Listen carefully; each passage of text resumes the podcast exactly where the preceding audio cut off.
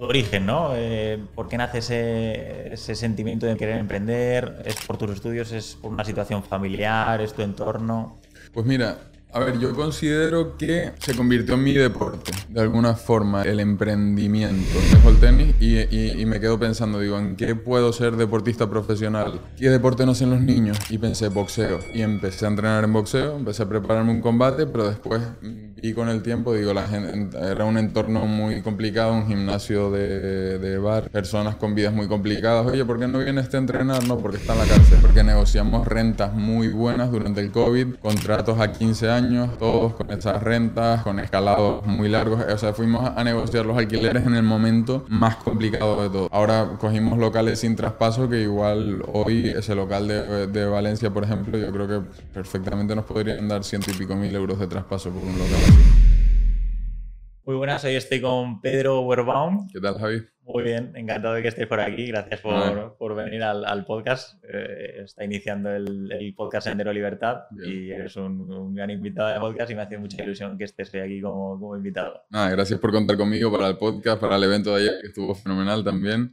Y en general, todo genial. Le gustó mucho a la gente. ¿eh? No, no, a mí me hablaron, yo llegué, me perdí la primera parte del evento, pero a lo segundo que, que sí que llegué, me hablaron muy bien, o sea, me, muy contento. Qué guay, me alegro. Me alegro de que haya estado así. No, que estuvieron ahí 10 horitas y desde por la mañana, pero, pero bien, lo llevaron bien, la verdad. Qué bueno, genial. A día de hoy, eh, muchos de los que nos estén viendo ya te conocerán seguro, así que vamos a saltarnos algunas presentaciones. Pero el fondo de este podcast es conocer un poco que la gente se puede identificar sobre el origen eh, del nacimiento, qué camino, qué, qué sendero en este caso has seguido para alcanzar el éxito eh, que tienes hoy en día o, o que, que, tú consideras éxito. También te preguntaré, porque cada uno tendrá un concepto sí. del éxito diferente. Sí. Me gustaría empezar por el principio, un poco tu origen, ¿no? Eh, ¿Por qué nace ese, sentimiento de emprendimiento, de querer emprender? ¿Es por tus estudios? ¿Es por una situación familiar? ¿Es tu entorno? Pues mira, a ver, yo considero que se convirtió en mi deporte, de alguna forma, el, el emprendimiento. Yo quería ser deportista profesional a toda costa, de niño. De hecho, era un niño muy obsesivo, me obsesionaba con las cosas y me acuerdo con Tendría 11 años, mi padre empezó a jugar a golf, me llevaba, me llevaba con él y empecé a jugar a golf y quería hacerlo lo mejor posible. Entonces empecé a entrenar, a entrenar, a entrenar. A los seis meses estaban los campeonatos de España ya.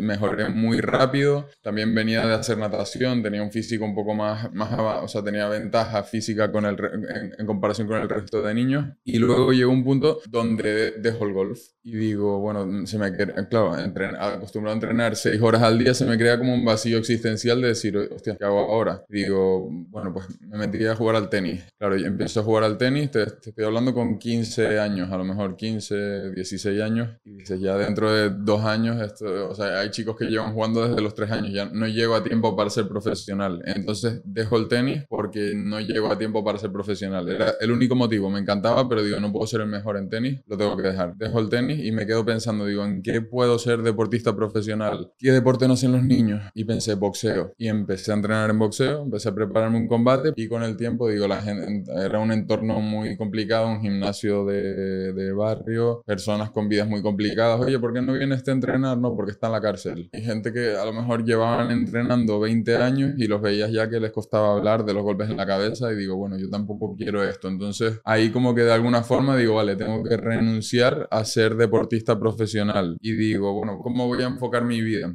Que lo pensara con papel y boli, pero digo, ¿cómo puedo enfocar mi vida? Y empiezo a ver, llegas a la época en la que te toca pues elegir qué quieres hacer el año que viene, una carrera universitaria, etcétera. Y me acuerdo de, de, de ver y decir que todo tiene límite menos el emprendimiento. Es decir, trabajando por cuenta ajena, uh -huh. que puedes llegar a ser un cirujano plástico buenísimo que cobre, pero 300k al año, ahí te quedas. Sin embargo, 20.000 personas más ricas de, del mundo son emprendedores. Es lo, es lo, que no tiene techo. ¿no? Entonces digo, vale, pues tengo que emprender. De ahí surge un poco. De, por eso digo que se convierte en mi deporte, que es una cuestión de, de, de competitividad. O sea, yo soy muy competitivo, soy obsesivo y, y por eso empiezo, decido emprender. Por eso prácticamente. Y por eso también, y lo comentaba ayer en la ponencia, digo que no, yo sigo emprendiendo y, y sigo metiéndome en proyectos nuevos y queriendo ser más y más y más, no porque quiera más dinero para elevar mi nivel de vida, porque mi nivel de vida nunca cambió desde el principio. O sea, sigo viviendo exactamente igual, pero a mí lo que me hace feliz y lo que me sienta bien y lo que me gusta hacer y lo que hace que me levante de un salto de la cama todos los días, que eso para mí es el éxito, más que coches y dinero y lo que sea, es precisamente eso, es el, el emprender, ¿no? Entonces, sí, quiero hacer más, pero no, no es una cuestión de dinero, es una cuestión de que es mi deporte, ¿no? Yo lo comparaba ayer en la ponencia con LeBron James, por ejemplo, Messi o Cristiano, da igual, ellos no quieren meter más canastas por tener un contrato de más dinero, ellos quieren meter más canastas porque es su deporte, ¿no? de ahí viene. Diría yo. Y a nivel sentimental, en esa época que ibas cambiando, que ibas viendo, pasaste por unas épocas de desmotivación o frustración por lo que decías de, ostras, no voy a llegar a ser profesional, voy a probar en esto otro, o no, o, al final tenías diferentes objetivos, no sé si lo recuerdas. Sí, lo recuerdo, pero siempre he tenido una configuración mental de no hacerme daño a mí mismo, en ningún caso. O sea, siempre de interpretar las cosas según vengan de la mejor manera posible. Eso sí lo he sentido desde niño. Entonces, realmente yo nunca, nunca considero que haya pasado por un momento duro mentalmente, ni de niño, ni de adolescente, ni ahora. Nunca me estreso, nunca lo paso mal, lo llevo muy bien todo. De hecho, siempre tiendo a pensar cuál es el, peor de los casos, cuál es. Y como el peor de los casos no me parece tan malo, si yo me arruinara, o sea, si me quitaran las empresas, me meto en una super polémica en el podcast, quiebra todo, a mí me tachan, me crucifican, digo, ¿cuál es el peor de los casos? En Tenerife a mí me gusta ir a pescar con arpón, yo cojo un arpón, me voy a una isla en Filipinas y vivo tranquilamente en una isla y puedo sobrevivir. Digo, ese es el peor de los casos, pues no me parece tan malo. Es como que si de alguna forma no segregara cortisol mi cerebro, ¿no? Entonces, o sea, no lo paso mal. Y desde niño siempre tendía a protegerme. Por ejemplo, yo recuerdo mucho una, una sensación de querer siempre, de querer ser deportista profesional por estar a la altura de lo que podría esperar mi padre de mí. Mi padre es una persona muy seria, muy fría, es, de, de, ascendencia alemana y tiene un poco ese rasgo, ¿no? Es una persona poco habladora. Por ejemplo, me acuerdo de niño de llegar con notas, yo más o menos en, en segundo, tercero de primaria. Me acuerdo una vez que llegué con, con unas notas que eran pues notable, notable, notable algún sobresaliente, pero en general er, eran buenas notas y yo venía contento, porque yo, era bastante mal estudiante de, niño. Y venía contento con mis notas y me acuerdo de dárselas a mi padre y mi padre cogerlas y hacer, vale, y yo irme. Entonces, claro, eso podría, mentalmente podría destrozar a muchos niños de decir, joder, haga lo que haga, no se me valora el esfuerzo, mi padre no está orgulloso de mí, etc. Pero mi forma de afrontarlo, o sea, y recuerdo mi estructura de pensamiento de aquel entonces, y yo recuerdo pensar, pues claro, ya se lo espera. Porque se va a sorprender si ya se lo espera, ya se lo espera de ti, confía en ti. Por eso digo que esos momentos siempre lo veía como, vale, que no puede ser el golf porque ya me cansé, bueno, pues será el tenis. Que no puede ser el tenis, nada, tiene que haber algo, pues será el boxeo. Que no es boxeo, bueno, pues hay algo, siempre hay algo, siempre, siempre tiene que haber algo ahí. Entonces tampoco es que me haya sentido hundido en ningún punto. Genial.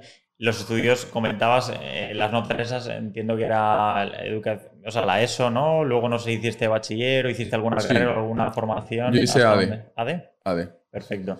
Porque ya te, bueno, ya veías claro que, querías ir por el lado empresarial, ¿no? Sí, por obligación un poco por parte de casa. O sea, yo quería montar negocios ya en aquel entonces. Yo con 17 años, me acuerdo, me estaba moviendo para montar como un kiosco de bañadores en, en el Siam Mall, en un centro comercial en el sur de Tenerife. ¿Y ese fue tu primer emprendimiento? No, no llegué a hacerlo, no me Ah, vale. Me dijeron, no, no, tú déjate de líos, que tienes 17 años y, y, vete a la universidad. Y al final, lo que pasa es que la, de la formación de lo que aprendí, 20% fue la universidad o menos, y el resto fue por mi cuenta, la verdad.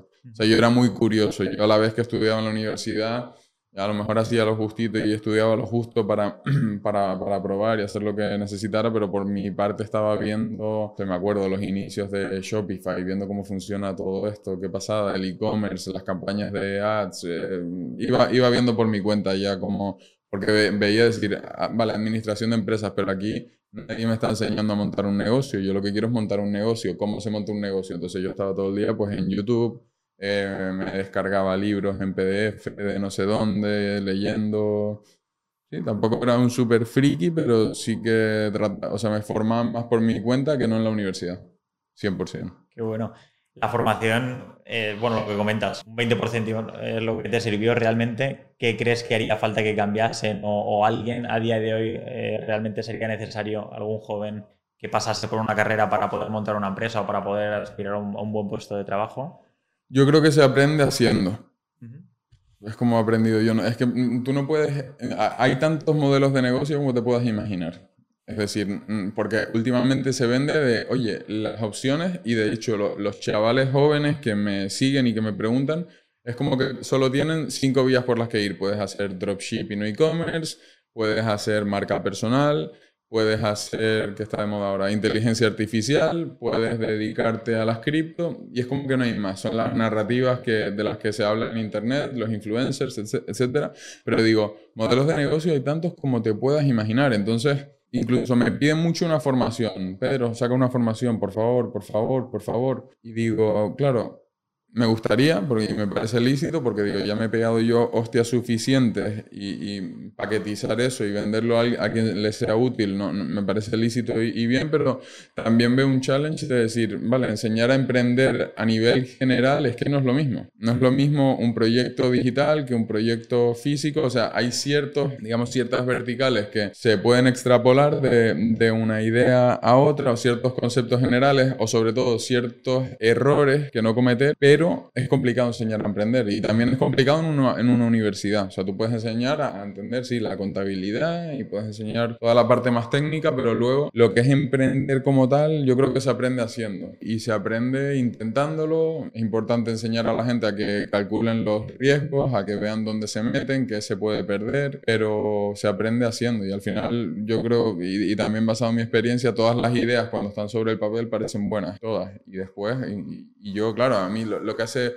ruido de mi situación son las ideas que han salido bien, pero bueno, yo también he, fallado ideas y he aprendido y he dicho, bueno, pues seguimos intentándolo con este aprendizaje y listo. ¿Y has trabajado alguna vez para otro o, pues nunca has tenido, o sea, en, tu vida laboral si te lo descargas aparece como que te ha contratado otra empresa o, siempre has sido autónomo? A ver, yo viví un periodo de transición, o sea, yo, la persona que soy hoy en día es muy diferente mm, después de a la que yo era antes de irme a Londres, por ejemplo, o sea, yo, yo pasé en Londres no llegar a 10 meses o algo así. ¿Eso fue después de terminar AD? Durante. Durante, vale. Durante. ¿Y lo compaginabas estudiando a distancia o, ah, no, terminaste allí la formación en...? No, eh, hice el tercer año allí. Vale. Entonces compaginaba, iba a la universidad en Londres, o sea, no, no, era a distancia, era allí, y luego trabajaba, porque a mí me causaba mucha incomodidad el, que, el tener que estar viviendo del dinero de mis padres. Entonces me fui a Londres y dije, no quiero dinero de nadie, no me hagan una transferencia porque la devuelvo yo vengo aquí a sobrevivir. Porque claro, yo no es que fuera gilipollas, pero era un niño pues normal, un niño acomodado, bien, ambicioso, pero, pero no tenía calle, digamos, es, la forma más fácil de definirlo, ¿no? ¿no? tenía suficiente calle y digo, no, no quiero ir a Londres a buscarme la vida, buscarme la vida yo. Y claro, ahí Londres fue un periodo bastante duro, bastante complicado de pasarlo muy mal. Londres es muy caro, tenía que compaginar con la universidad, tenía tres trabajos y era ahí es donde he trabajado por cuenta,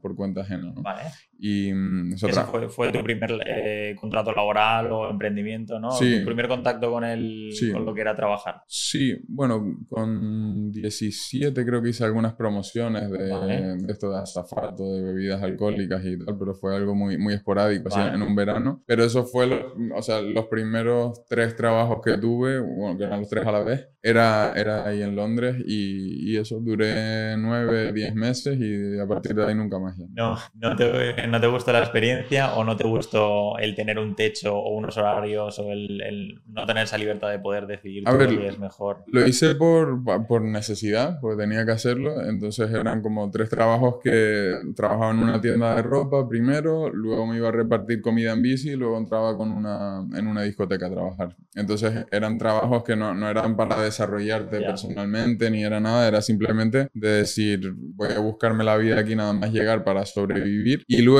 sí es verdad que necesitaba unas prácticas con, con la universidad y, y, me ofrecían prácticas y de repente eran prácticas no remuneradas. Y yo, a ver, ni coña voy a estar trabajando gratis aquí ni, ni me niego. O sea, yo si fuera un inútil, pues vale, pero yo me, me consideraba un chaval bastante capaz y demás. Entonces me busqué unas prácticas por mi cuenta y encontré unas prácticas en una startup de fintech en Londres allí. Y ahí es verdad que me fue bien y empecé a progresar, pero no me gustaba y, y me acuerdo un email que el, el CEO con el CFO, que eran los, los, los co-founders allí, y pusieron, hoy hemos conseguido eh, tal eh, goal. Eh, muchas gracias a todos por ayudarnos a cumplir nuestro sueño. Yo dije, la puta madre, que me estoy trabajando aquí para cumplir tus sueños. Y no me gustaba, o sea, yo no estaba hecho para eso desde, desde muy chavalín. A ver, era lo que, lo que tocaba en aquel momento en Londres, es decir, pues me tengo que buscar la vida y me las tengo, me tengo que apañar aquí como pueda, pero yo tenía claro ya que quería ir por donde quería ir. Qué bueno, y es cuando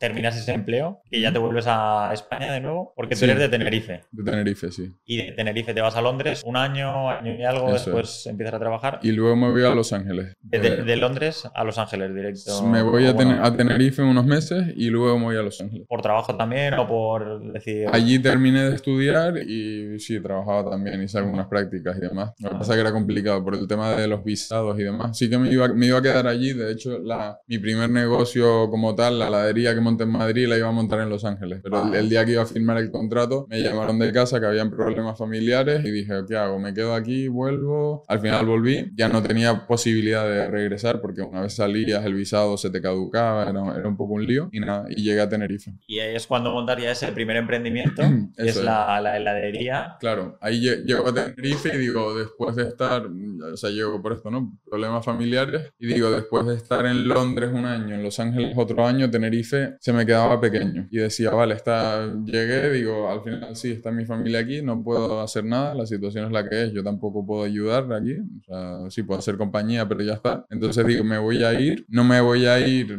a Singapur o a Río de Janeiro, pero me voy a quedar medianamente cerca, Madrid o Barcelona estoy bien conectado a dos, horas y medio de vuelo, pues nada. Y me acuerdo que no había estado ni en Madrid ni en Barcelona y tiré una moneda. Dije, si sale cara a Madrid, Cruz Barcelona, salió cara y me fui a Madrid. Sí. Y tal cual. Y entonces la, la, idea que tenía yo para Los Ángeles la monto de repente en Madrid. Era mi, mi, primer negocio, que era una heladería, que un poco era la misma esencia que la pollería, pero en otro, o sea, la misma fragancia en otro frasco. Era exactamente lo mismo. Digamos, con campañas así de marketing que llamasen la atención. No, era como que el marketing se hacía solo boca a boca, igual que la pollería. La pollería al final, el cliente nada más salir de la tienda, lo primero que va a hacer es sacar el móvil, sacar fotos, lo paso por el grupo de WhatsApp, lo subo al story, te lo mando a ti, te mando un audio, te etiqueto. Entonces la publicidad se hace sola. De hecho, es 100% orgánico porque em, no nos dejan hacer ads. Ah, bueno, claro. por, el, contenido. Ostras. Claro, no, no, Nos, tienen bloqueados el, el algoritmo de, de, anunciantes por contenido inapropiado. Entonces todo lo que hay, lo los, creo que son 120 mil seguidores o algo así en Instagram, es puramente orgánico, o sea, es puro de, que te etiqueten. Bien, mejor, ¿no? Más, más valioso. Claro, claro. Pero claro, la heladería, yo lo que veía en Los Ángeles, por ejemplo, es que yo conocía chicas y veía que en su Instagram todas tenían un destacado que ponía foodie. ¿Vale? Y era como el recorrido que vamos a los sitios cool, de aquí hay unos cinnamon roll de red velvet súper bonitos, foto. Vamos a un sitio donde hay un ramen que está de moda, foto. Entonces iban subiendo y, y, y, todas iban a los mismos, ¿vale? Era como que se ponían de moda, pues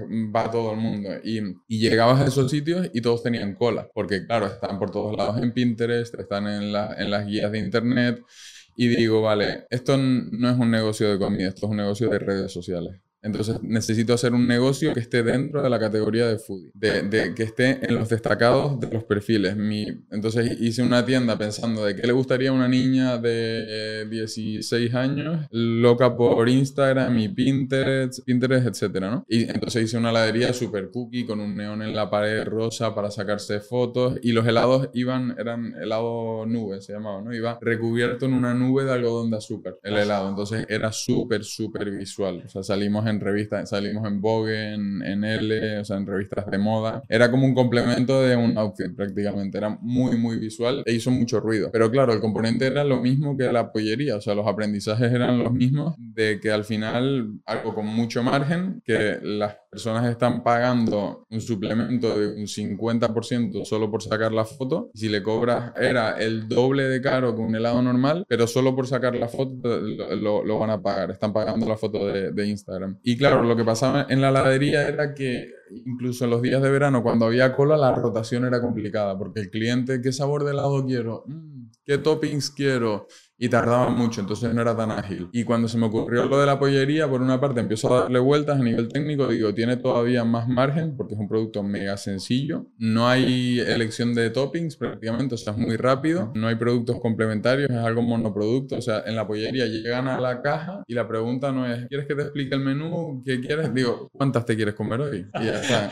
yo, yo fui por probarlo cuando, cuando viniste, ya conocía la empresa, pero dije, ostras, quiero, estaba dando una vuelta por Valencia y fuimos ahí, creo que es en la Plaza de la Virgen. En la plaza sí, en la Plaza de la Virgen. La Virgen está por ahí y fuimos ahí y la verdad que... Es un show. Es un show, exacto. O sea, vas ahí y, además la gente está riéndose todo el rato. Eh, sí, no, a ver, es una, es una, experiencia. Es una experiencia, sí. Y justo es, es, eso, ¿no? O sea, en la pollería al final, a ver, comparado con otros cofres, es caro. Pero es que yo siempre digo que estás pagando la experiencia y de souvenir te llevas un gofre y de suplemento te llevas la foto que quieres subir a Instagram. Totalmente. entonces eso es lo que se vende un poco, pero claro, dos negocios tan diferentes, uno que se ve como muy muy, venían muchas abuelas para traer a los niños porque lo habían visto en la tele, veían, no sé, o sea, era, era otro estilo y lo otro era como grupos de amigos, despedidas de solteras, algo más loco, pero digo, realmente es el mismo negocio, o sea, es, es la misma esencia, está enfocado a lo mismo, la publicidad se hace sola, es un producto que está como en las guías turísticas, era, era exactamente lo mismo, solo que la pollería a nivel de gestión era mucho más fácil, sobre todo por la gestión del personal, ¿eh? porque cuando, cuando me iba alguien de la heladería, por ejemplo, yo necesitaba 20 días de formación. O sea, los helados eran una, una obra de arte. Entonces yo necesitaba coger a una persona, enseñarlo a hacer los cafés bien, todos los tipos de café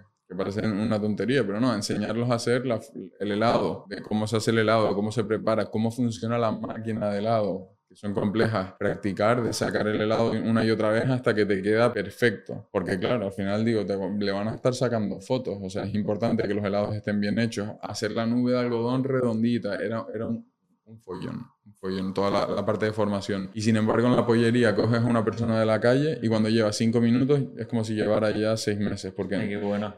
oye, ¿cómo se utiliza el TPV? Pues mira, tienes dos botones, pollofre, botella de agua. Ah, Ok. Eh, ¿Cómo se utiliza la máquina de gofres? Pues pones la mezcla dentro, la cierras y le das al temporizador. ¿Y cómo atiendes a los clientes? Pues, ¿dónde quieres que te la meta? Y la pones en la cajita y se la das. Y ya está. Totalmente, sí, es, así, pero sí que te iba a preguntar por el tema del personal, porque cuando fui ahí digo, es que esta gente se lo toma súper en serio el trabajo y te hace un show que a mí me daría, me daría vergüenza hacerlo. Claro. ¿Cómo encontráis a gente eh, dispuesta, ¿no? A día de hoy, con lo complicado que es encontrar a, gente para un puesto de, trabajo, ¿no? Yo veo un montón de carteles en, restaurantes, en bares, en centros comerciales, se busca empleados, se busca... En por caso es algo particular y gente que esté muy dispuesta a, motivarse, ¿no? Y a darlo todo. Hay que apelar a su propia naturaleza. ¿Vale? O sea, son personas que son así, ¿eh? Los sacas de la tienda y siguen siendo así, mm, sí. Y de hecho me acuerdo, la, la primera ronda de contratación que hice en la pollería, claro, me estaba desbordando, o sea,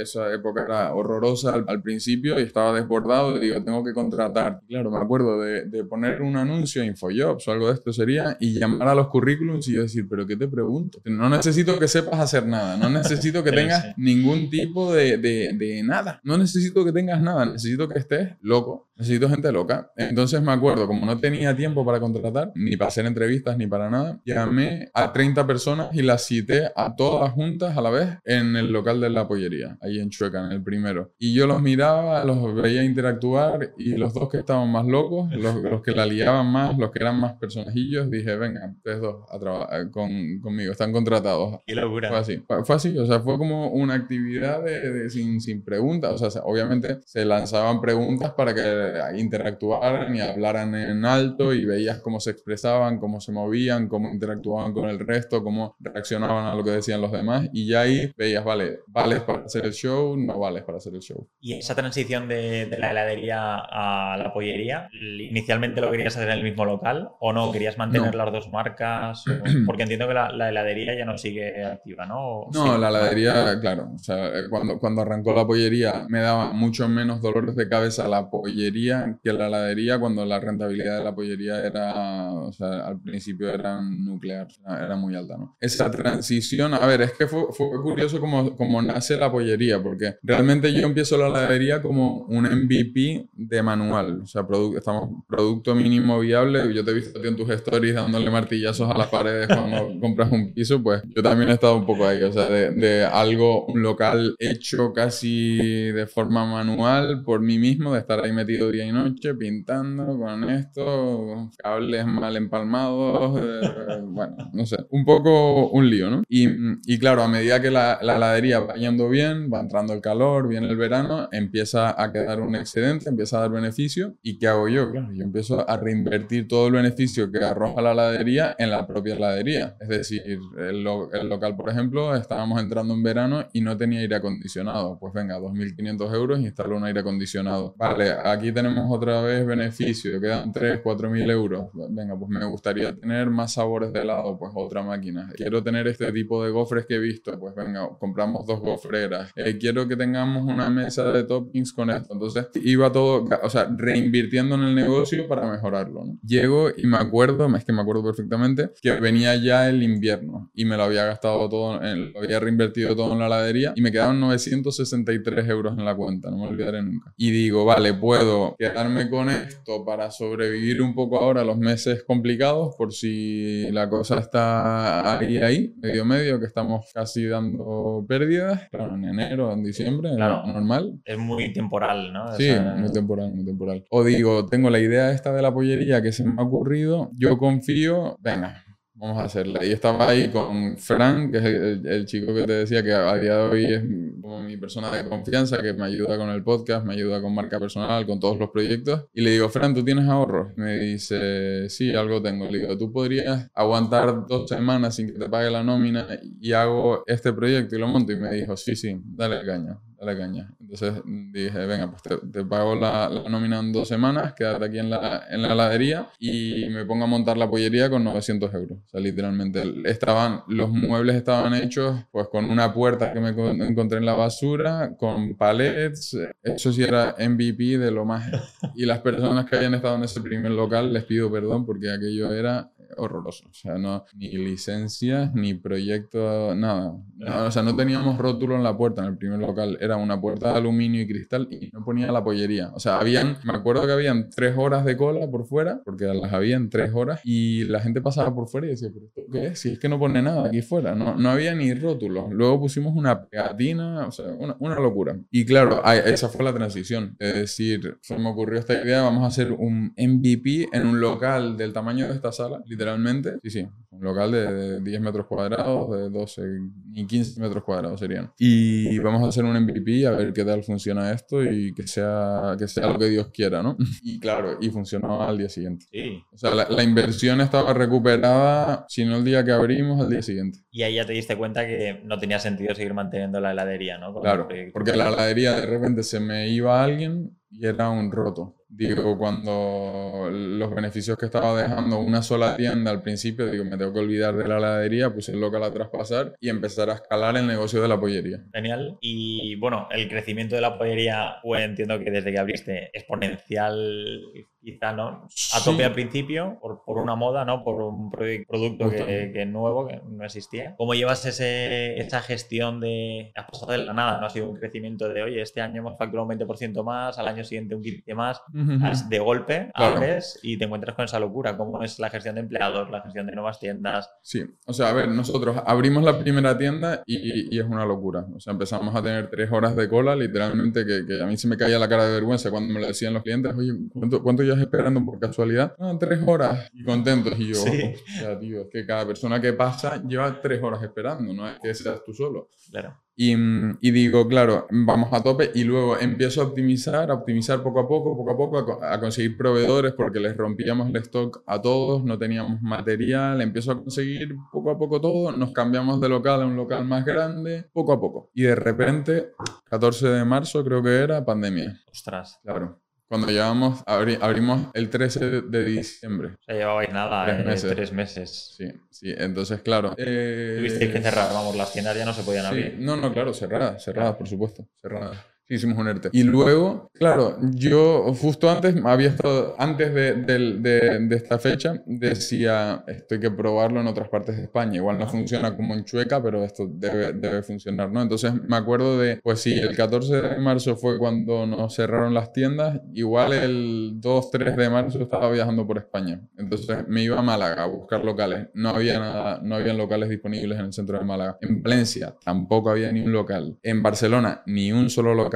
y luego, claro, está ya la pandemia y ahí espero un mes y medio, dos meses y me voy otra vez por toda España a buscar locales. Y claro, ahí cambia la cosa. Porque el local que viste en Valencia es un local súper premium. Entonces, claro, muy céntrico, muy bueno. Yo me acuerdo de llegar a esa plaza y que me dijeran, mira, tienes libre S, S, S, S y S, ¿cuál quieres? Y ahí creo que lo hicimos muy bien porque negociamos rentas muy buenas durante el COVID, contratos a 15 años, todos con esas rentas, con escalados muy largos. O sea, fuimos a negociar los alquileres en el momento más complicado de todos, ¿no? Entonces, ahora cogimos locales sin traspaso que igual hoy ese local de, de Valencia, por ejemplo, yo creo que perfectamente nos podrían dar ciento y pico mil euros de traspaso por un local así. Y, y, más con la renta que tenemos negociada nosotros a, a, 15 años, ¿no? Entonces, ahí tenemos un activo que no sale en el balance, pero, pero está ahí, está ahí, ¿no? Y mm, eso lo convertimos un poco en una, en una oportunidad era un poco que, bueno, aprovechamos la, la, pandemia para, bueno, para sacar una oportunidad ahí, para poder expandirnos por toda España. También pongo un poco de orden en la empresa, decido franquiciarla. Y, mm, y lo que te decía es que es un negocio que vive mucho de la novedad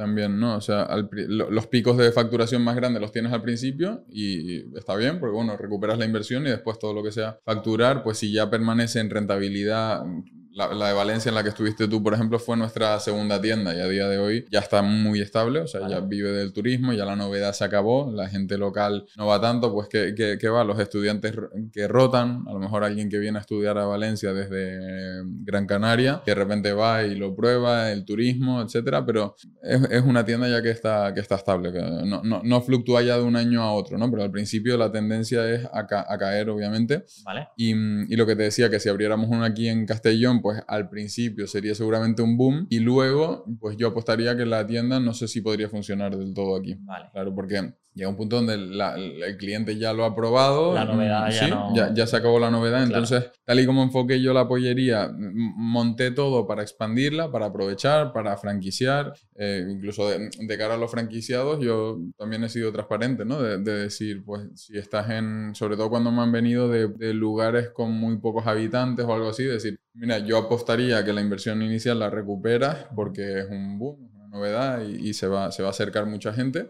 y la inversión inicial es baja, pero la sostenibilidad en el tiempo pues es más complicada, ¿no? Porque cuanta más rotación, necesitas personas nuevas, ya sean turistas, estudiantes, Erasmus, lo que sea, ¿no? Pero bueno, aún así yo veía que era un, un modelo de negocio que, que, eso, que está demasiado sujeto a la, a la, novedad. Entonces yo cuando llevaba seis meses más o menos ya trabajando en, en este negocio, lo contrato un gerente, un CEO, un director, como queramos llamarlo, y me desentiendo. Me desentiendo de este negocio y me pongo a tocar otros palos porque el porque digo, a ver, primero que es algo que se canibaliza, es lo que no me gustaba a mí. Decía, si yo, lo que a mí no me gusta tener techo, como te decía al, principio, ¿no? Cuando te explicaba lo, de, lo del deporte. Entonces digo, al final, en Madrid podemos abrir una. Si abrimos dos, me estoy robando los clientes a mí mismo, me estoy canibalizando. No somos Starbucks o Yao Yao, que puede tener uno en cada calle. Entonces digo, el crecimiento en este aspecto está súper limitado, es algo complejo y no me empieza a gustar ese aspecto del negocio. Luego empiezo a ver también el potencial de negocios digitales para, bueno, a nivel de escalabilidad, de, de crecer etcétera. Y digo, bueno, pues la pollería que siga su curso, que siga su rumbo, pero yo me voy a enfocar mi carrera en, en otras cosas. Parece que no, porque luego voy a, a podcast o lo que sea y me, me, siguen preguntando mucho, y, y, obviamente porque ha hecho mucho ruido, pero la verdad que yo mi foco y mi carrera está enfocada por otra, por otra parte. Realmente. Pues vamos a entrar por ahí, si quieres, dejando un poco atrás la pollería, que es, que es quizá por lo que más se te haya conocido, ¿no? Por el boom que ha tenido en redes y demás. 100%, la, la viralidad del negocio. Hmm dejas eso, entiendo que, que, te empieza a saturar ¿no? el día a día, la gestión, y es cuando decides delegarlo a una persona y que se encargue él más o menos, ¿no?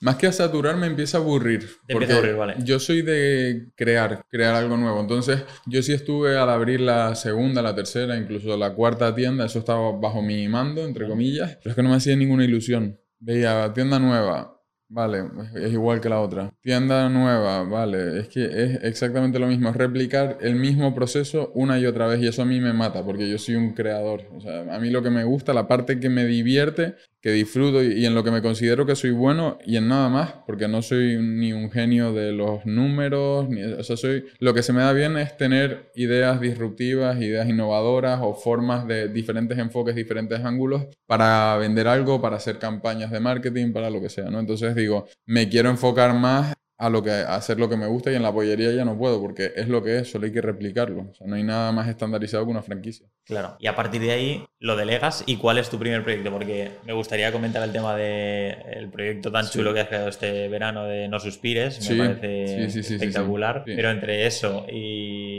la pollería empiezas a potenciar tu marca personal, dices, bueno, veo aquí algo importante. Justo. A ver, esto fue un poco, empiezo en, en diferentes, a tocar diferentes palos, ¿no? Digo, voy a ir eh, tocando un poquito y luego veo por dónde quiero seguir realmente. Entonces, a mí me gustaba mucho el ámbito mm, digital por el control que se tiene, ¿vale? Uno de los problemas de cosas que me enfadaban mucho de la, de la pollería es el tema robos con el personal, que hace que sea mm, muy complicado, muy complicado y la impunidad, o sea, las pocas medidas que puedes tomar contra los empleados cuando te roban en España es, increíble. Entonces no te queda otra que decir, bueno, pues...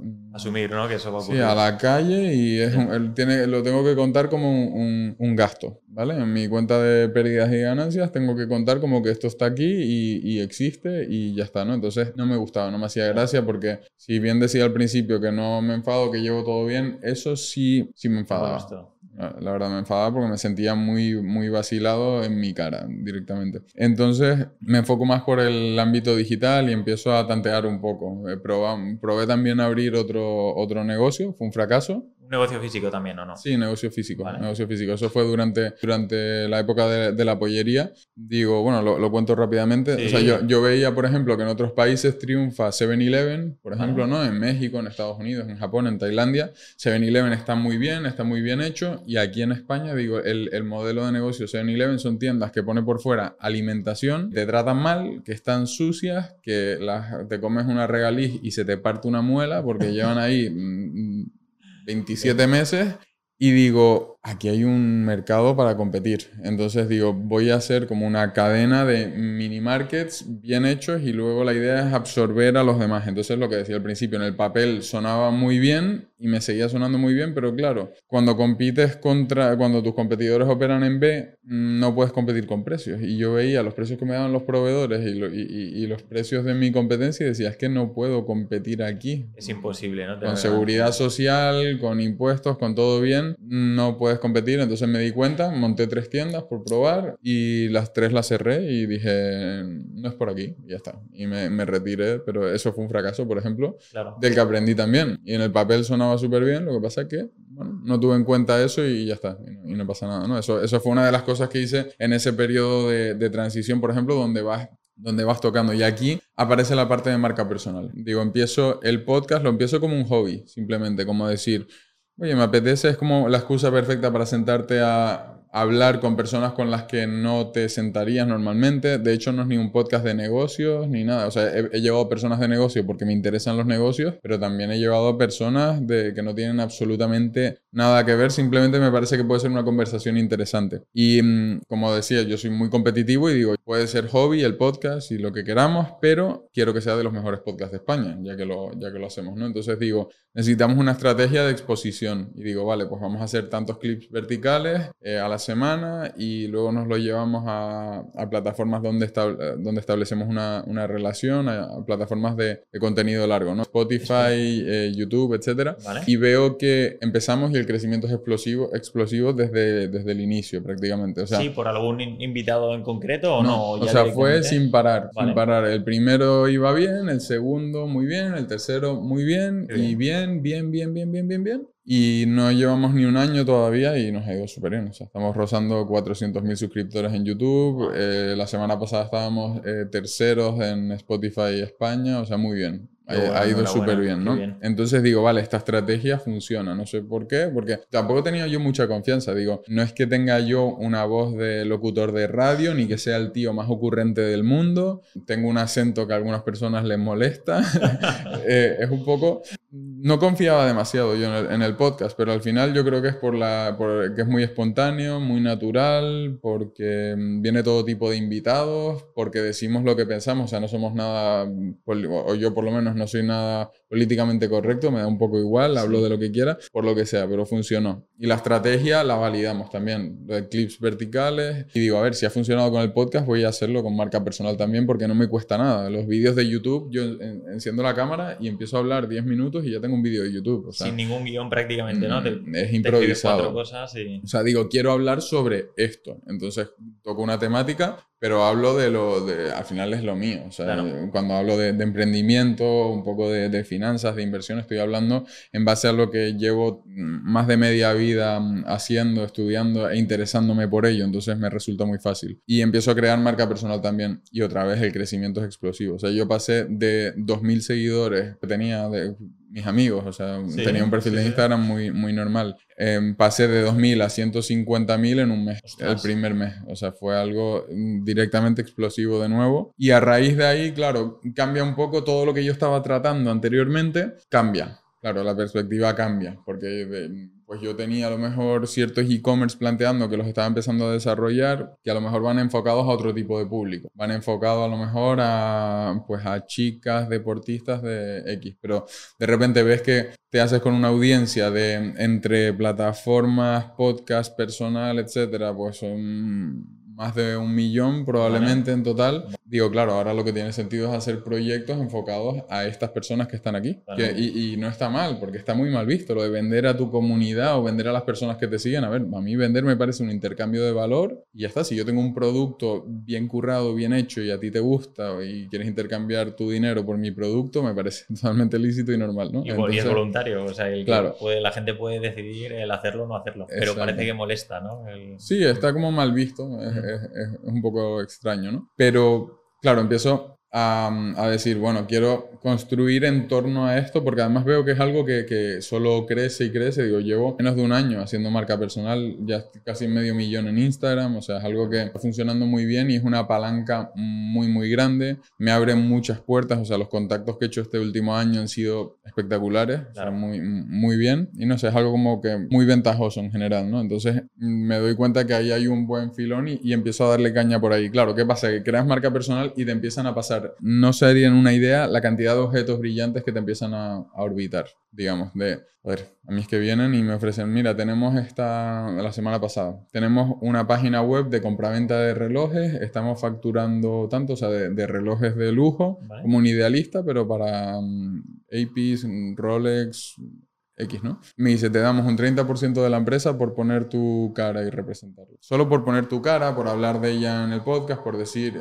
claro, entonces te empiezan a ofrecer cosas casi regaladas y es complicado decir que no y ser selectivo, ¿no? Pero ahí es donde, eh, bueno, por mi parte monto el proyecto, el que, el que me comentabas ahora, el de No Suspires. No Suspires, sí, te quiero preguntar porque desde el nacimiento, desde que lo propusiste, dije, wow, qué pasada. Y luego he estado siguiendo día a día y vais haciendo como un resumen y digo, wow, espectacular lo que habéis hecho. Nada, la experiencia fue increíble. sí, la gente salió encantada, ¿no? Súper, Súper. Y además fue, fue mucho más, o sea, porque parece, en los vídeos, en los contenidos, parece como muy cinemático, muy... pero fue mucho más duro en la realidad. Sí. O sea, mucho, allí lloró todo el mundo. Sí. Todos lloraron, todos lloraron, sangraron la mayoría, lo pasaron muy mal, estuvieron muy al límite, muy a punto de rendirse muchos y fue, o sea, no fue algo enfocado a hacer contenido, sino que fue realmente duro psicológicamente, físicamente, pero salieron de allí muy, muy bien. Ahora, de hecho, va a ser ya un mes, de un mes y medio. El 30 de septiembre ahora tenemos un reencuentro con todos ellos en, en Madrid. ¿no? Lo planteamos el último día de decir, oye, no queremos que quede esto en vano, queremos que sigan todos dándole caña sus proyectos, a sus rutinas, a sus hábitos. Y eso, en un, en un mes y medio nos vemos y nos, y nos tienen que presentar resultados de alguna forma. Vale, vale, qué bueno. es, es un perfil de gente súper joven, ¿no? Sí, pero yo me quedé muy sorprendido con las personas que vinieron, ¿eh? Muy sorprendido. Porque eran personas que realmente venían buscando un cambio en su vida. O sea, chavales jóvenes, la mayoría, habían, el, mayor tenía 33, ¿no? Pero habían muchos de 18, 19, 20, 22, 24. Y claro, eran chavales que venían comprometidos, que mm, no sabían ni a lo que venían porque no hice, no desvelé nada de información, no sabían dónde iban, no sabían dónde se iban a quedar, lo que íbamos a hacer, no sabían nada. O sea, dije, confíen en mí, este es el proyecto que quiero hacer, los valores en los que está fundamentado son fuerza, riqueza, libertad y honor, y esto es lo que hay. Y entonces vinieron con los ojos cerrados, eh, se, se, valora mucho eso, y vinieron muy comprometidos. A mí me sorprendió porque al ser a mi, a mi, comunidad y demás, esperé que vinieran pues chavales a lo mejor de, que estén un poco en la tendencia de, bueno, el rollo emprendimiento, cool, de o sea, chavales de, de, Madrid Centro típico, ¿no? O sea, el, el perfil de que guay, estoy empezando a emprender, estoy motivado pero venían personas que realmente, joder, que muchos tenían muchos problemas muy serios en, en, casa, que se sentían estancados, que tenían inseguridades muy, muy grandes. Y muchos se liberaron allí de, de, de abrirse con los demás, o sea, pero de escuchar historias, que no, no voy a compartir aquí sí, porque sí. son personales de cada uno, pero historias de las más duras que he escuchado yo en toda mi vida, de situaciones personales que tenían ellos en, en, sus casas y muchos de ellos pues a lo mejor eran albañiles, gente que trabajaba recogiendo olivas, o sea, había, había de todo, ¿no? Pero, pero me sorprendió, me sorprendió mucho el perfil, o sea, venían muy comprometidos a buscando un cambio muy grande y, y increíble, la verdad. ¿Cuánto duraba ese? Una semana. Una semana, un campamento de una semana. Una semana pero completa. a tope, como si fuera un mes prácticamente. A tope. O sea, a tope. Ellos no sabían lo que iba a pasar en ningún momento. Eh, se iban a la cama y no sabían si los íbamos a despertar, si iban a salir de la cama a las 3 de la mañana y meterse en un baño de hielo, si íbamos a caminar sobre brasas o si de repente X. O sea, era. Psicológicamente los reventamos, la verdad, porque el no saber lo que va a pasar, el jugar con tu sueño, el jugar con tu aguante psicológico. O sea, por ejemplo, los tuvimos en una prueba que es como de los, de los geos, ¿no? De sí. meterlos en una habitación con alarma con gritos, con llantos, en posiciones incómodas durante tres horas, que es algo que, que, que, te, que, te, vuelve loco prácticamente. Pero después, o sea, conseguimos lo que queríamos, que era que salieran de allí y dijeran, joder, es que ahora la vida está en modo fácil. Claro, o sea, claro, de, de decir, y los ves en el, en el, servidor de Discord y demás hablando. El otro día, por ejemplo, uno pone de repente, venga chicos, 20 burpees. Y empiezan a pasar todos ellos vídeos haciendo 20 burpees cada uno. Joder, que eh, algunos se han sí, creado ahí. Brutal, brutal. ¿no? Han creado como una familia. O sea, Qué se bueno. han hecho muy amigos, están, claro, han compartido, han vivido tanta penuria, claro. entre comillas, juntos. Y también, o sea, no era solo eh, sufrimiento, deporte, etcétera, sino que también eran jornadas de formación. O sea, vale. jornadas de formación por gente yo di varias horas de formación de emprendimiento todos los días. Luego teníamos, bueno, o sea, otro, otros profesionales vale. de, de, muy alto nivel. O sea, el equipo de monitores que teníamos era de muy alto nivel y, y o sea, aprendieron mucho también. Y entiendo que esto se va a repetir porque... Mi idea es repetirlo una vez al año esto. Vale. Sí. sí. Solo, y de hecho... Solo una vez al año. Y de hecho me estaba planteando, porque todos los que fueron el último día nos estaban preguntando si podían comprar la entrada para el año que viene sí. ya. O sea, el último día todos querían comprar la entrada para el año que viene, pero me estoy planteando hacer que sea una experiencia que solo puedes vivir una vez en la vida Vale. y que no puedes repetir. O sea, vale. si ya viniste... No sería la misma experiencia, es verdad. claro, seguro. claro. Pero yo creo que con la repercusión que ha tenido, ahora entiendo que no podéis hacer un campamento de 500 personas porque no sería la misma experiencia. Sí, pero sí lo queremos hacer un poquito más grande. Más grande, vale. Más grande, sí. Y, y también me, me, gustaría optar un poco por el concepto mastermind, o sea, hacer algo más pequeñito, enfocado a viajes, a lo mejor. Es algo que, que sí que me gustaría hacer, o sea, Muy incluso bueno. para, para mí, para decir, oye, vámonos. Eh, 20 personas, una experiencia un poco más... más exclusiva o más... Sí, más exclusiva, más pero de, de, un poco más de vamos, no a dormir en literas y, sí, sí. y, a revolcarte por el barro, sino a lo mejor decir, oye, pues vámonos 20 personas un mes a Tailandia, mm, a un campamento de Muay Thai y estamos aquí en una villa de puta madre y... O sea, que sea toda esa parte, la, la esencia de la disciplina y eso que, to que todavía exista, o sea, de entrenar duro, de trabajar todos juntos, de tener feedback unos de otros, de, de empaparnos, pero también con algo más, más de disfrute, creo. Estaría bien, porque el campamento, joder, una semana, hombre, hasta para mí me cuesta sacar el hueco y, y, es duro también. Y es una semana en la que tengo que dejar todo muy bien organizado, que no puedes trabajar apenas porque siempre estás ahí involucrado con los chicos todo el rato. Entonces, bueno, o sea, repetirlo una vez al año está bien y ya. Genial. Dejando eh, lo de Nos Inspires, que sí. está súper chulo, eh, te doy la enhorabuena por el, por el proyecto. Gracias. Has comentado ¿no? que tienes algunos proyectos más en mente, todavía no se puede dar mucha información, pero mm, ¿en qué sector eh, van a estar enfocados? ¿Es Mm. algo de formación? ¿Es algo de un negocio físico? ¿Es algo online? Sí, ahora, ahora en dos meses lanzo otro proyecto que es el- lo más grande en lo que me he visto involucrado, la verdad. O sea, Vale. este es el proyecto más ambicioso de todos, el más complicado, el que más barreras de entrada tiene. Es decir, o sea, emular esto por parte de otra persona que quisiera hacerlo y, y copiarlo sería mm, muy complicado, ¿no? Por la infraestructura que lleva, que lleva detrás. Entonces, no te puedo decir todavía el- la solución que le vamos a dar, pero sí el problema al que, que queremos resolver de alguna forma, ¿no? Y es que, por ejemplo, un inversor, o sea, va, va enfocado al mundo de la inversión, un inversor retail puede comprar criptos, puede comprar divisas, puede comprar acciones, pero no puede llegar a donde entra el venture capital. O sea, no puede entrar a, a la- a las rondas de, la- de las startups o de los negocios que están, que están iniciando y es ahí donde está la, la mayor rentabilidad, ¿no? Estadísticamente hay mucha mayor rentabilidad ahí. Eh, Es más arriesgado, lógicamente, pero hay mucha más rentabilidad en ese mercado que en el mercado de las acciones, por ejemplo, ¿no? Pero no puedes llegar porque al final necesitas hacer un due diligence, necesitas, eh, pues eso, audi- auditar la empresa, necesitas un ticket de mínimo 50k, a lo mejor para poder entrar en esas rondas y necesitas también los contactos, el enterarte y muchas veces necesitas incluso que la startup te apruebe, que quiera tenerte como inversor porque le puedes reportar algo, ¿no? No es una cuestión solo monetaria. Entonces, lo que vamos a hacer es democratizar el poder invertir en esas startups. Digamos, o sea, que cualquier inversor pueda llegar a esas rondas en bloque. Qué bueno. Digamos. Con tickets más pequeñitos y Claro, claro, pero tickets más pequeñitos que todos juntos es un ticket muy... es un ticket que, que es suficiente para poder entrar. Entonces, claro, ahí hay una parte de mucho trabajo, de muchísima burocracia, de due diligence, etcétera, que, mm, que bueno, pues he conocido un, un socio, una, una persona, el tío más inteligente que conozco, la verdad. Un crack. Sí, un crack. O sea, fundador de un unicornio, vaya. O sea, Vale, vale. muy, muy, muy top. Y, y nada, él estaba en Ibiza, lo conocí. Él había oído hablar de, de mi perfil, de mi crecimiento, de, y, y- y bueno, hicimos ese, ese partnership para empezar a darle caña. Y ahora se saldrá, en un mes y medio o así ya, le, ya lo soltamos. Saldrá el Pero, proyecto ya. Claro, pero es algo, es algo que puede ir muy bien. O sea, es algo muy atractivo. Creo que la propuesta de valor es brutal. O sea, es, es buenísima. Es algo muy diferencial, algo que no existe. O sea, al final es como abrir una puerta y el que quiera utilizar esa puerta, pues la, la tiene ahí, Bueno. pero, pero es abrir una puerta que ha estado cerrada siempre, vaya. Pues nada, estaremos atentos ahí.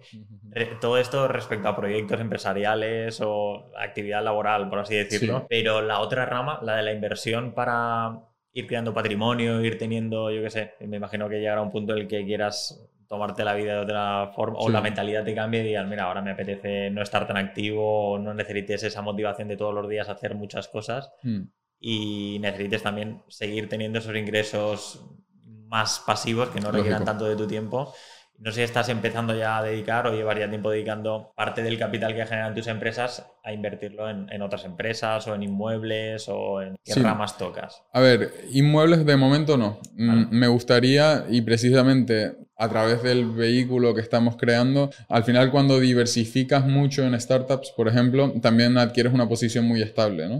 Warren Buffett creo que era el que decía, dice, prefiero el 1% del trabajo de 100 personas que el 100% de mi propio trabajo. Entonces, si tienes todo tu patrimonio en tu negocio, tu negocio puede fallar. Ahora, si tienes equity en 100 startups diferentes, estás en una posición muy estable, aunque no sea real estate, pero estás muy, muy, muy diversificado, ya sería complicado que le fuera mal a esas 100 startups, ¿no? Lo lógico es que pues algunas se estanquen un poco, otras incluso acaben muriendo, pero que algunas te hagan un por 10, un por 100 o un por 25. Entonces, mi intención es centrarme en la inversión en negocios porque considero que, o sea, me, he planteado muchas veces el tema de inversión inmobiliaria. Cada vez que estoy en contacto con este ecosistema, con este nicho, me apetece también porque mm, soy de negocio físico. A mí lo, lo que haces tú, por ejemplo, de coger un piso y reformarlo, imaginarlo, cómo lo decoro, me parece divertidísimo. Y lo haría como, como hobby incluso, me, me gustaría, ¿no? Pero no, no me gustaría que fuera, o sea, no me, no me enfocaría ahí del todo porque al final mi especialidad son los negocios, ¿no? Y digo, pues zapatero a tus zapatos. Digo, si, si esto es lo que se me da bien, es lo que entiendo yo, digo, pues prefiero, es donde más rentabilidad voy a encontrar al final. eh, por ejemplo, escalar de 10.000 euros a un millón con un método alrededor de inmobiliaria, solo o sea, en el sector inmobiliario, es lento, o sea, se llega, pero es, es, más lento, es como, y más seguro también, es una posición mucho más segura de poner ladrillo sobre ladrillo sobre ladrillo. El mundo empresarial es más arriesgado, pero también es más, más explosivo. Lo que pasa es que en el momento que entiendes los negocios o estás en una posición en la que te puedes apalancar mucho, en, es que estoy en una posición diferente ahora. ¿Sabes? Porque el dinero que yo puedo meter en un piso, lo, como tengo tanta audiencia ahora mismo, lo invierto en stock y el stock lo vendo al día siguiente. Claro. O sea, compro cualquier cosa que le pueda interesar a mi comunidad. De decir, mi comunidad, por ejemplo, es muy deportista. Pues algo, ¿qué te digo? Se cuida mucho. Pues anillos para traquear el sueño. Si me dicen, no, 40.000 euros son de entrada para, para un piso. Yo compro 40.000 euros en anillos para, para traquear el sueño. Y lo multiplicas por dos al día siguiente. Los vendo al día siguiente, todos. Porque se lo estoy enseñando a un millón de personas prácticamente. Claro.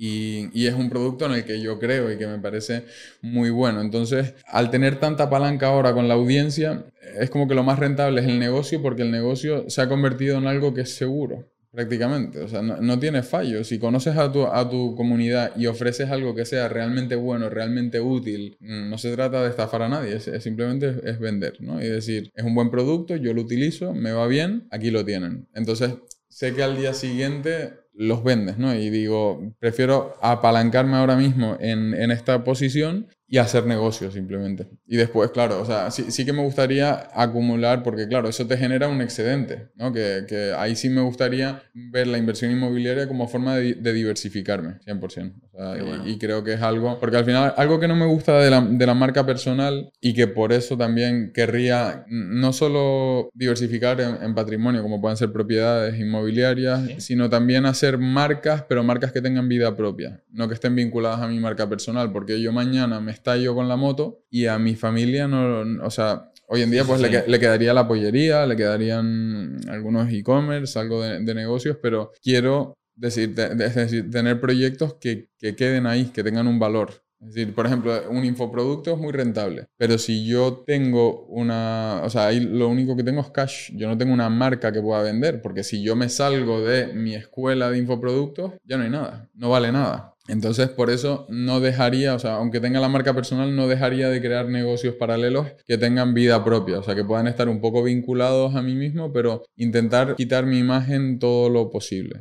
Es decir, yo te puedo vender el anillo del sueño, pero no es la marca Pedro Buerbaum, sino a lo mejor es otra marca que es como un partner, pero quiero que tenga vida propia esa marca y poder llegar el día de mañana y decirle a un fondo de inversión, oye, te vendo esta marca por 5 millones o lo que sea. Un poco Esa es otra parte. No te lo he preguntado antes, pero ¿hay alguna de las empresas que hayas montado que a día de hoy digas, ostras, si me pagan X millones, todas? ¿Venderías todas? Sí, yo no, no tengo apego emocional a, los negocios prácticamente nunca. Lo que crees que valen. De hecho, es que digo, yo no me considero empresario, sino emprendedor, porque a mí lo que me gusta es crear. A mí después administro porque me toca administrar, porque vender una empresa es un follón y es un coñazo. Y luego, yo intenté vender la pollería hace poco y los inversores, me, lo, que me decían todos, sí, pero te vas a tener que, dar dos años y queremos que la lleves tú. Y digo, es que por mucho dinero que me puedas dar, no vas a comprar dos años de mi tiempo. O sea, no me voy a quedar. Me puedes dar 100 millones que no me voy a quedar, porque nunca más voy a ser tan joven y a tener tantas ganas y a disfrutar tanto el proceso como para estar dos años haciendo algo que no quiero hacer y que no me gusta. Entonces, si quieres comprar la empresa, pues contratas a un CEO, si quieres le doy, me pongo como advisor y lo que sea, pero es que no va a pasar. No, no la voy a llevar. No, no es cuestión de dinero, porque aunque me dé 100 millones, yo con 100 millones voy a seguir teniendo exactamente la misma vida, porque no la he modificado hasta ahora, no la, no la va a modificar por más dinero. Entonces, no vas a comprar mi energía y mi tiempo con ninguna cantidad de dinero. Entonces, pero yo las vendería todas. o sea, yo me dedicaría a montar empresas y venderlas. Eso, sería maravilloso para mí, maravilloso, me encantaría. pues yo creo que hemos hecho un recorrido de tu, sí, trayectoria. no sé si nos hemos dejado algo interesante por ahí, pero... Algo se habrá quedado seguro, pero bueno, para otro podcast. Exacto. pero ha sido un placer, pero Gracias. verte en el evento, a la gente le encantó tu ponencia. Me alegro, me alegro mucho. y felicidades por el evento, la verdad que súper bien. Qué Bien. muy, bien organizado. Muchas gracias. Un placer. Gracias, Javi. Muy bien. Recuerda puntuar el podcast con 5 estrellas si ha sido de tu agrado y nos escuchamos los días 1, 11 y 21 de cada mes con un nuevo invitado en Sendero Libertad. Un abrazo.